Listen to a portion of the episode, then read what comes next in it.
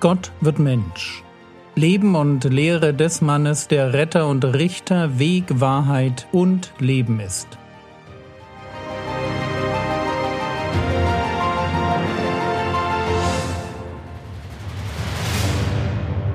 Episode 156 Jesus verteidigt Ehrenpflücker. Das Thema Jesus und der Sabbat. Das hatten wir eigentlich schon durch. Aber es bietet sich in unserer chronologischen Reise durch das Leben und die Lehre Jesu an, dass wir an dieser Stelle zwei weitere Konflikte besprechen, die uns die Evangelienschreiber zum Thema Sabbatheiligung überliefert haben. Hören wir uns den ersten Text an, Matthäus Kapitel 12, die Verse 1 bis 8. Und zu jener Zeit ging Jesus am Sabbat durch die Saaten, es hungerte aber seine Jünger, und sie fingen an, Ähren abzupflücken und zu essen. Als aber die Pharisäer es sahen, sprachen sie zu ihm, Siehe, deine Jünger tun, was am Sabbat zu tun nicht erlaubt ist. Er aber sprach zu ihnen, Habt ihr nicht gelesen, was David tat, als ihn und die bei ihm waren hungerte? Wie er in das Haus Gottes ging und die Schaubrote aß, die er nicht essen durfte, noch die bei ihm waren, sondern allein die Priester? Oder habt ihr nicht in dem Gesetz gelesen, dass am Sabbat die Priester in dem Tempel den Sabbat entheiligen und doch schuldlos sind? Ich sage euch aber, Größeres als der Tempel ist hier. Wenn ihr aber erkannt hättet, was das heißt, ich will Barmherzigkeit und nicht Schlachtopfer, so würdet ihr die Schuldlosen nicht verurteilt haben. Denn der Sohn des Menschen ist Herr des Sabbats. So, ich denke, der Abschnitt gehört nicht zu den schwersten Texten des Neuen Testaments. Jesus ist am Sabbat unterwegs, seine Jünger haben Hunger, sie pflücken Ähren und essen sie. Wo liegt das Problem? Das Problem liegt auf der Seite der Pharisäer. Für Pharisäer war klar, dass man am Sabbat ruhen sollte. Ruhe, das hieß nicht arbeiten. Und um sicherzustellen, dass auch jeder wusste, was gemeint war, hatte man die Arbeiten definiert, die nicht erlaubt waren. Das Abpflücken und wie Lukas ergänzt, Zerreiben von Ähren, um an die Körner zu kommen, war definitiv eine verbotene Arbeit. Verboten, weil es sich in den Augen der Pharisäer dabei um einen Erntevorgang handelte. Deshalb die schroffe Zurechtweisung, siehe, deine Jünger tun, was am Sabbat zu tun nicht erlaubt ist. Zwei kleine Bemerkungen vorweg. Erstens, Jesus hält sich beim Ehrenpflücken zurück. Man kann davon ausgehen, dass er auch Hunger hatte, aber er ist niemand, der seine Kritiker zu jeder sich bietenden Gelegenheit provoziert. Es gibt solche Momente, wir haben einen davon schon ausführlich bei der Heilung eines Gelähmten am Teich Bethesda behandelt. Aber hier sind es die Jünger, die den Zorn der Jesus-Kritiker auf sich ziehen. Zweitens, die Jünger haben Hunger. Aber die Pharisäer kommen nicht auf den Gedanken, ihnen am Sabbat, eigentlich der Tag, an dem man gut essen soll, sie kommen nicht auf den Gedanken, ihnen etwas zu essen zu geben. Es ist manchmal erstaunlich, wie leicht religiöse Menschen kritisieren, aber gleichzeitig nicht bereit sind, wirklich zu helfen. Aber kommen wir zu der Antwort, die sie von Jesus erhalten. Matthäus Kapitel 12, Vers 3 und 4. Er aber sprach zu ihnen, Habt ihr nicht gelesen, was David tat, als ihn und die bei ihm waren hungerte?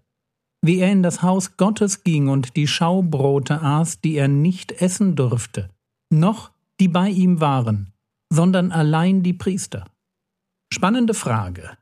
In 1 Samuel 21 lesen wir davon, wie David mit seinen Anhängern auf der Flucht vor Saul in Nob auf den Priester Ahimelech trifft und sich von ihm fünf Brote erbittet. Der Priester hat nur noch heiliges Brot zur Hand, also Brot, das als Schaubrot in der Stiftshütte ausgestellt worden war, Und diese Art von Brot durften eigentlich nur die Priester essen. Und trotzdem gibt Ahimelech dem David diese Schaubrote. Frage, warum bringt der Herr Jesus diese Geschichte aus dem Alten Testament? Was will er damit zeigen? Antwort, er bringt ein Beispiel für ein generelles Konzept, das er ihnen schon an anderer Stelle vorgestellt hatte. Matthäus Kapitel 12, Vers 7 Wenn ihr aber erkannt hättet, was das heißt, ich will Barmherzigkeit und nicht Schlachtopfer, so würdet ihr die Schuldlosen nicht verurteilt haben. Wir haben dieses Zitat aus Hosea 6 schon in Episode 135 behandelt. Und ich muss jetzt nicht noch einmal darauf eingehen. Es reicht, wenn wir das Prinzip verstehen. Gott ist mehr an meinem liebevollen Umgang mit Menschen gelegen, als an der Erfüllung religiöser Pflichten. Ahimelech ist es wichtiger, die Not Davids zu lindern, als das Gebot zu erfüllen, dass keiner außer den Priestern von den Schaubroten essen darf. Auch bei den Geboten gibt es eine Hierarchie. Und Barmherzigkeit ist so etwas wie eine Trumpfkarte. Die sticht fast alles. Und genau das haben die Pharisäer nicht verstanden. Für sie ist das strikte Einhalten von Regeln das Höchste. Wie es den Menschen geht, denen sie mit ihren oft selbst ausgedachten Regeln schaden, das interessiert sie nicht. Sie wollen verurteilen. Darauf kommt es ihnen an. Und dafür sind sie dann eben auch bereit, Schuldlose zu verurteilen. In den Augen des Herrn Jesus haben die Jünger also nichts falsch gemacht. Oder lesen wir dasselbe Ereignis bei Markus. Markus Kapitel 2, die Verse 25 bis 27. Und er spricht zu ihnen, Habt ihr nie gelesen, was David tat, als er Mangel hatte und als ihn und die, die bei ihm waren, hungerte?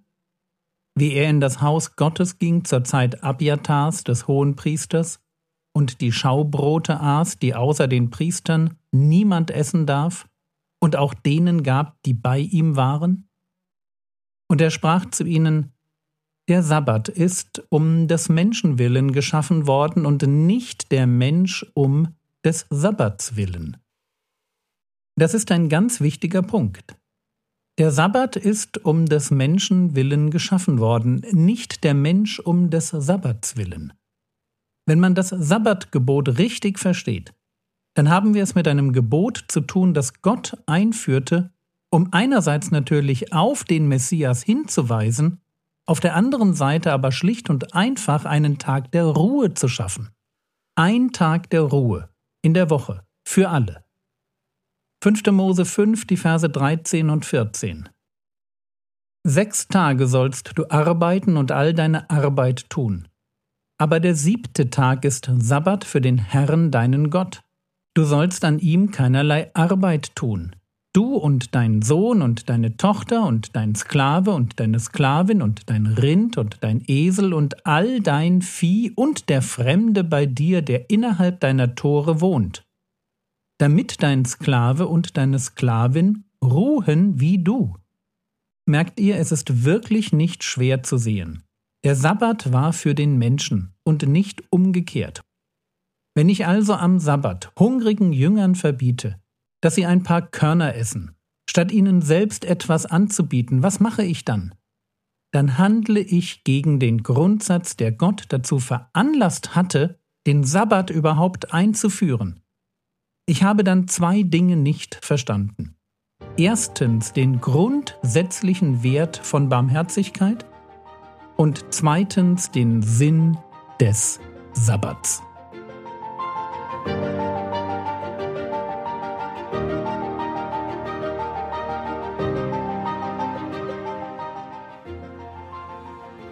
Was könntest du jetzt tun? Du könntest dir überlegen, wo du in der Gefahr stehst, andere Menschen zu verurteilen, denen du besser helfen solltest. Das war's für heute. Ich weiß ja nicht, ob dein Englisch so gut ist, dass du auch geistliche Literatur auf Englisch lesen kannst. Falls nicht, mein Tipp, fang an, englische Kinderbücher zu lesen. Der Herr segne dich, erfahre seine Gnade und lebe in seinem Frieden. Amen.